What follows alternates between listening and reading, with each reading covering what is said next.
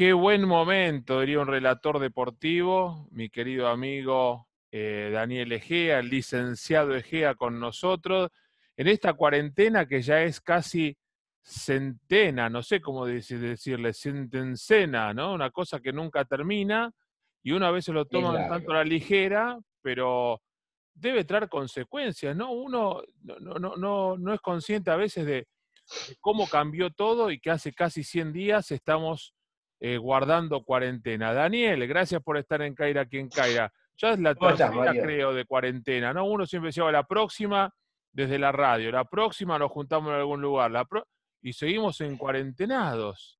Y seguimos, bueno, seguimos hasta que se encuentre una solución. Lo que pasa es que esto estar, es como estar en, el medio del océano, en una mm. balsa, y uno pensar, y pero yo quiero correr. No, no podés, estás en la balsa. Pero tratemos de enfocarnos todos para el mismo lugar, para la misma isla, y mm. entonces vamos a llegar. El tema está que cuando uno en general nosotros cuando nos desesperanzamos tenemos que buscar de alguna manera un ideal. Sí.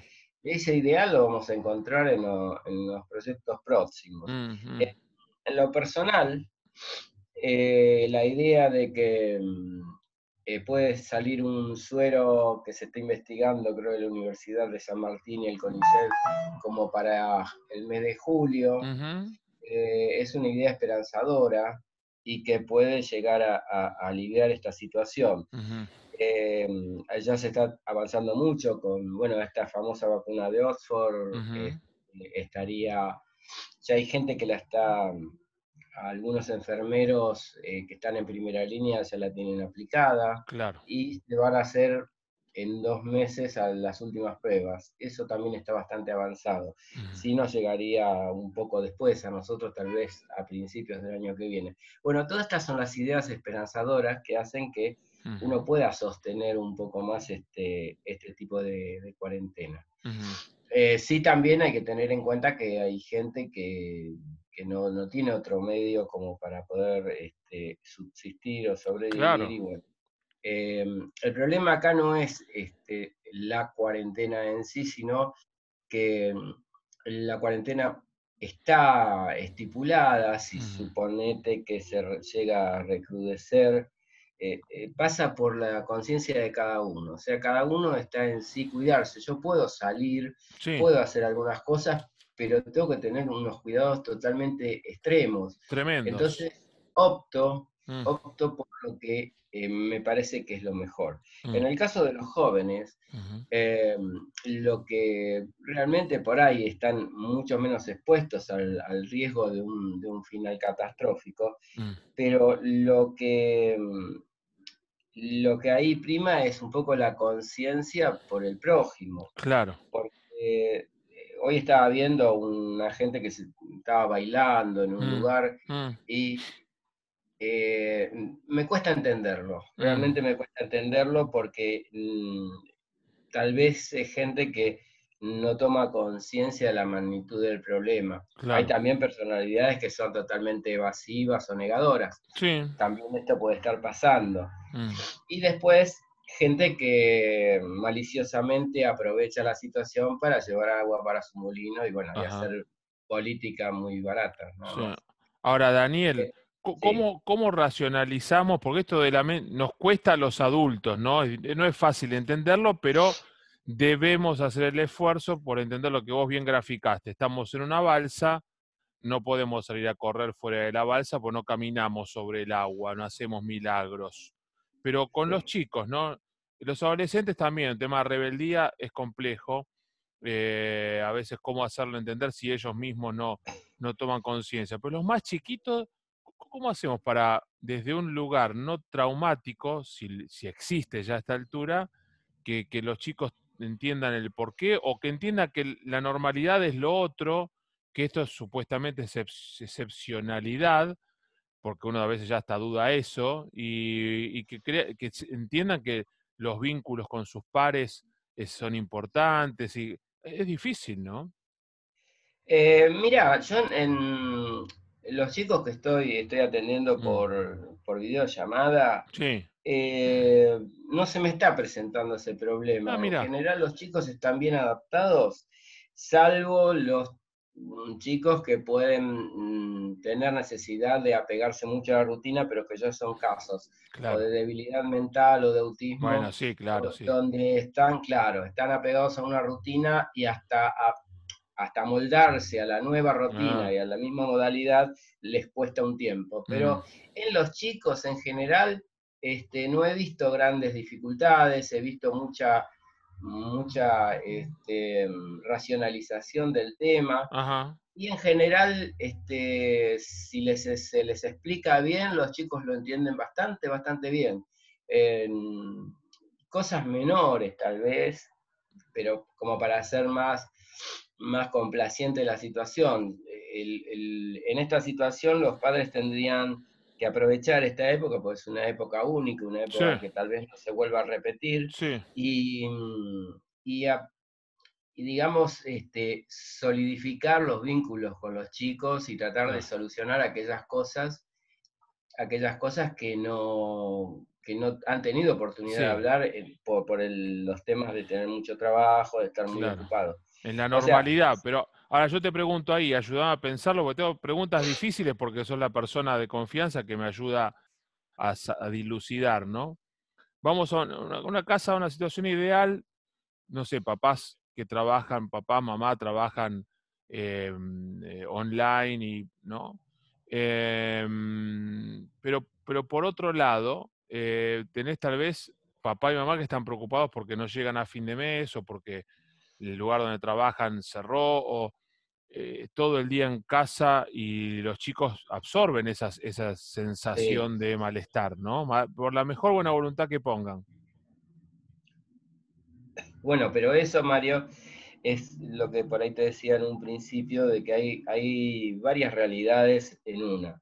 O sea, las realidades son totalmente subjetivas y la experiencia que le toca vivir a cada uno es objetiva. Y esta situación que vos describís, que debe ser mucho más común de lo que por ahí nosotros podemos observar, eh, sí los chicos entienden el metamensaje, no se puede eh, pretender a un adulto que está preocupado porque realmente no, no, tiene modo de llevar ingresos a su casa, de que se ponga a jugar con, sus hijos, porque no es pensable.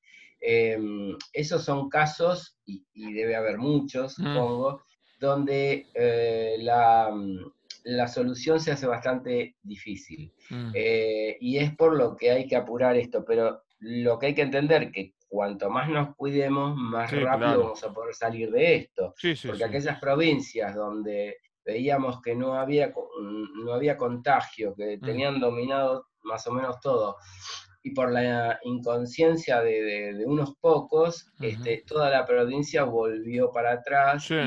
Gente que podía, tenía libertad para salir y disfrutar esa libertad por culpa mm. de unos pocos, eh, ahora no puede hacerlo. Entonces lo que tenemos que entender que aquellos que venían del exterior no hacían la cuarentena, se iba y decían, no, porque yo me quiero ir a mi casa de, de Gese, y, y, había que pararlo en la ruta, y no entendían eh, bueno, llegamos a esta consecuencia. Entonces, este, ahora, cuando yo, por ejemplo, veía este, el, 20, mm. estas manifestaciones, y digo, bueno, dentro de siete días vamos a ver un Rosario, un Santa Fe o la capital federal llena de casos por un montón de de, gente poco solidaria, porque no ah. se cuidan ellos, pero no cuidan a los otros.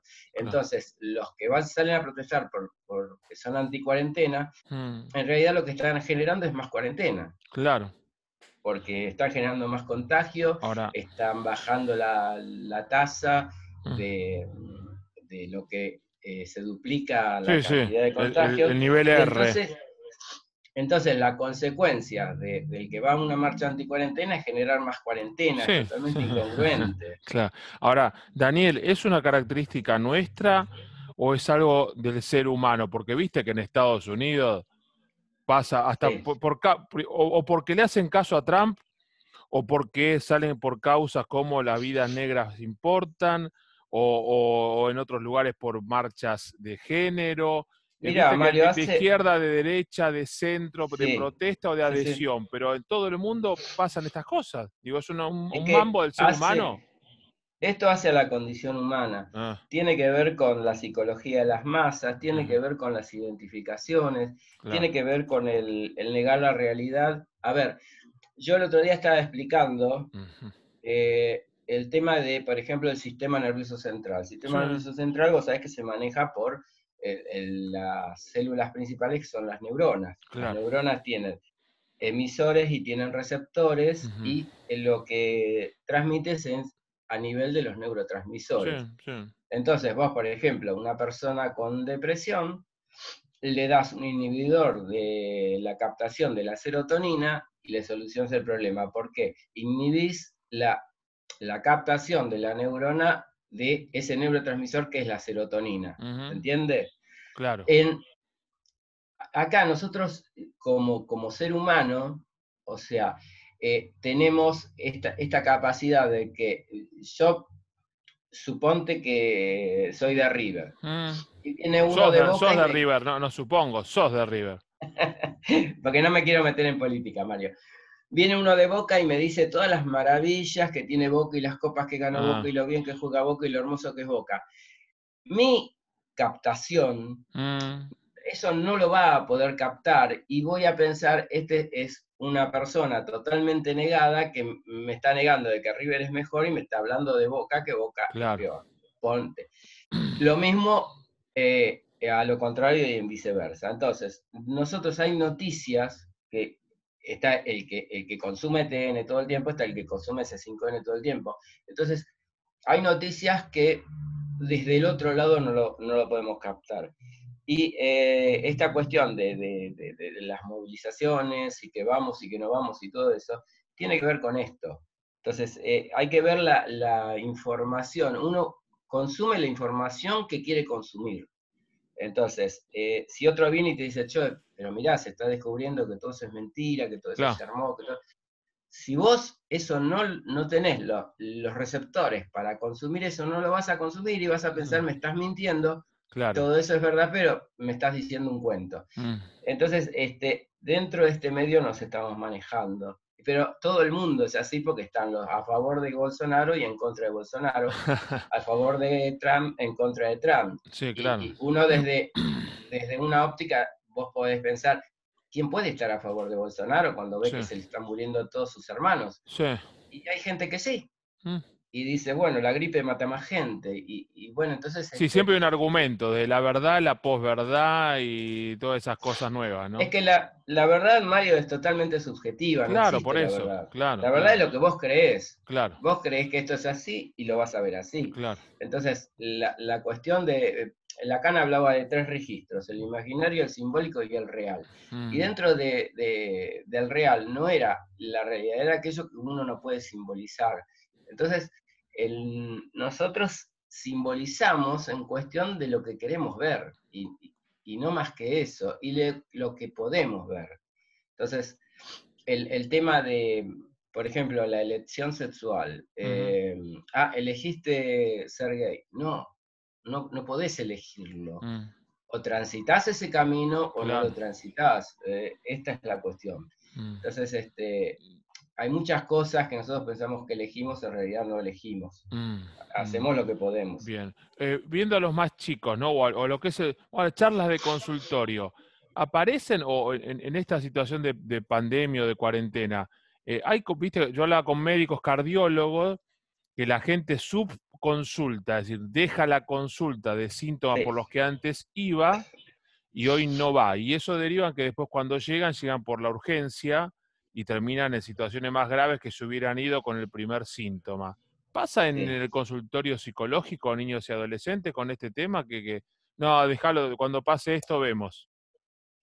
Mira, algunos casos que por ahí este, dejaron la consulta, porque ah. bueno, están acostumbrados a la consulta diaria y como que, bueno, hicieron un impasse y, y no, yo más o menos te digo, en, lo que veo, que un tercio de, los chicos que estaba atendiendo se iba atendiendo por videollamada y otros un tercio. esperar un tercio, otros prefieren esperar a que pase todo esto.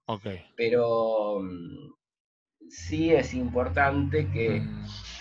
chicos que, mm, a ver, los chicos que le echan la culpa a la mamá o Mm. al papá de que no pueden salir, en la, en la sesión lo hablamos y, y- y después este, llegan a comprender qué es lo que pasa, Claro. porque por ahí hay papás que por ahí muchos no, no se toman el trabajo de contarle o de Sí, sí, decirle o de explicarle. Ah, Pero mm, yo creo que lo importante acá, eh, lo que siempre hablamos de la resiliencia, tenemos que sacar de Ah. esto que pasamos, que es muy negativo, cosas bastante positivas. mm, Y que para mí una de las cosas más positivas que veo es la solidaridad de, la- Mm. de los chicos jóvenes hacia los adultos mayores, porque eh, yo digo, si yo tuviera 20 años, mm, ¿me iría a jugar a la pelota? Claro. No me va a pasar nada, pienso. Sí, sí. Pero estoy jorobando a mis viejos, estoy jorobando a mis tíos, estoy Mm. jorobando a mis abuelos. o Claro, al resto. mm, Entonces yo creo que este, esta, mm, este sentido de solidaridad y de pensar en el prójimo, me parece que mucha gente es importante y bueno, y mucha gente no lo, no lo tiene y no lo va a tener nunca. Claro. no. Em, Daniel, a ver, cuando, viendo positivamente hacia el día después, ¿no? Cuando pase y volvamos a la, a la vieja normalidad, o como querramos Vamos a la playa, Mario, apenas Eh, pase. Claro, eh, como los yanquis, ¿viste? ¿No? O como, los, Olvidate. como los europeos, ¿no? Em, ¿Cómo, qué, viste? Porque uno cuando está en una dieta restrictiva, le levantan la dieta y es el atracón, ¿no? ¿Cómo hay que Más o menos, si vos estás, Mario, en una, vos habrás, vos tuviste dieta, yo Mm. también. Mm, Eh, si estás en una dieta restrictiva, te levantan la dieta y decís, este, y no, con Ah. tanto esfuerzo ahora no quiero hacer eso. Eh, por eso, cada uno va a reaccionar como puede. ujú, Yo creo, Mario, a- anoche, por ejemplo, una de las cosas que me puse a ver es cómo estaba influyendo en España y en Italia el tema Claro. de mm, si seguían apareciendo casos y Sí. si seguía muriendo gente, porque veo que abrieron realmente bastante. Sí, sí, en España eh, casi todo y el primero de julio ya es abierto total sin, sin realización de cuarentena a los que llegan y en Italia una bueno, semana antes y en... Por eh, eso, yo creo que viendo, viendo lo que está pasando ahora en Europa, es Ah. el futuro que, que estamos viendo para nosotros. Ajá, Con la diferencia que tal vez tengamos la- la- la- el beneficio de- de- del suero o de la vacuna ah, o al- alguna de esas cosas. Lo que tiene de bueno el suero es como si yo me, eh, cor- yo me clavo un clavo oxidado y no tengo la antitetánica, si me dan el suero antitetánico y me quedo tranquilo que no me va a pasar nada. claro. Eh, lo mismo que si me- te, te pica una serpiente. Entonces, este, el suero lo que hace es inhibir, una vez que vos ya tenés el virus, inhibir la propagación del virus. Y te permite, te da el tiempo para poder generar tus propias defensas.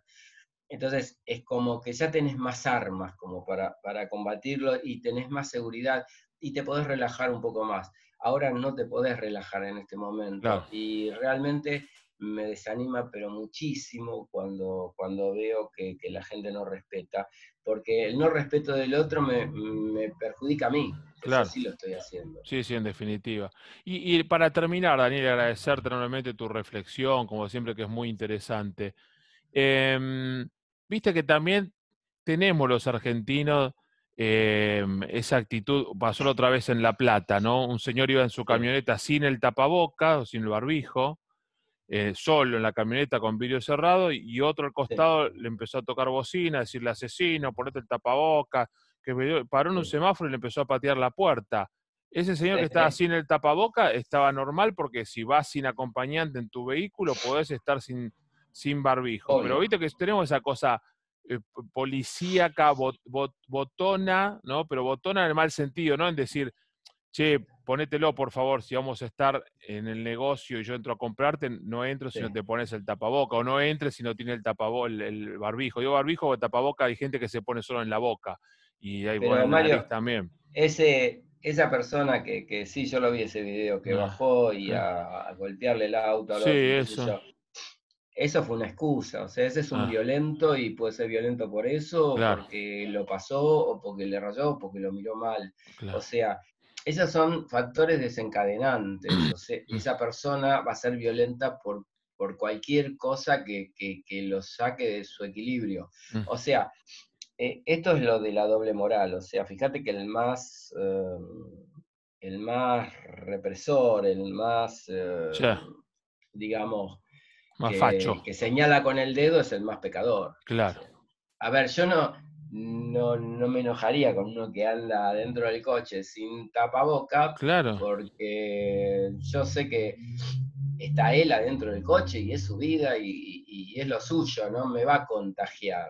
De última se puede contagiar él si, eh, qué sé yo, si se expone a bajar sin el tapaboca. Claro, ahí sí. Pero, pero a mí me parece que eh, todos respetando la distancia social y mm. usando tapabocas, podemos salir más o menos pronto de la cuarentena. Por ejemplo, esto que en las, en las fábricas, en las industrias, eh, vayan en los propios este, transportes y hagan la misma fábrica o la misma industria, hagan el control del personal y todos los días le tomen la fiebre y vayan viendo que no haya ningún caso y si hay un caso interrumpen en el momento.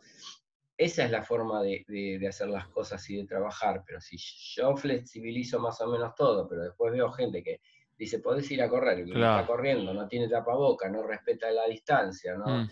Eh, entonces, bueno, eh, es bastante complicado. Sin duda. pienso que esto pasa por la conciencia de cada uno. Es como si estás en una guerra, Mario. Vos estás en la trinchera con todas las mm. balas y el revólver y la pistola y qué sé yo, y vos ves que atrás hay otro que que se va o que está durmiendo o que se escapa. Vos decís, pero pará, ayúdame, vení, mm, mm. vos un revólver también. Dame una mano. Claro, creo que esto o salimos entre todos o nos hundimos entre todos. Querido amigo, no le voy a preguntar en las redes, ¿no? Porque imagino que si antes la cuarentena no estaba mucho, ahora menos. o sí, o tomó el tiempo para decir, bueno, estoy a full en Zoom, en todas las redes sociales. Estoy no, no, mirá, Mario, estuve, estuve toda la tarde para bajar para de primero a quinto año unos, unos trabajos, unas clases que Supongo que alguien más hábil lo hace en 10 minutos. 20 minutos. A mí me lleva toda la tarde. A mí también me pasa, ¿eh? A mí también me las redes no son lo mío, Mario. Lo mío es la bolita y el trompo. Qué maestro, es lo mejor. Querido amigo, nos reencontramos pronto. Gracias como siempre, Daniel. Te mando un gran abrazo, Mario, y que sigan todos bien. El licenciado Daniel Egea pasó por Caira quien Caira.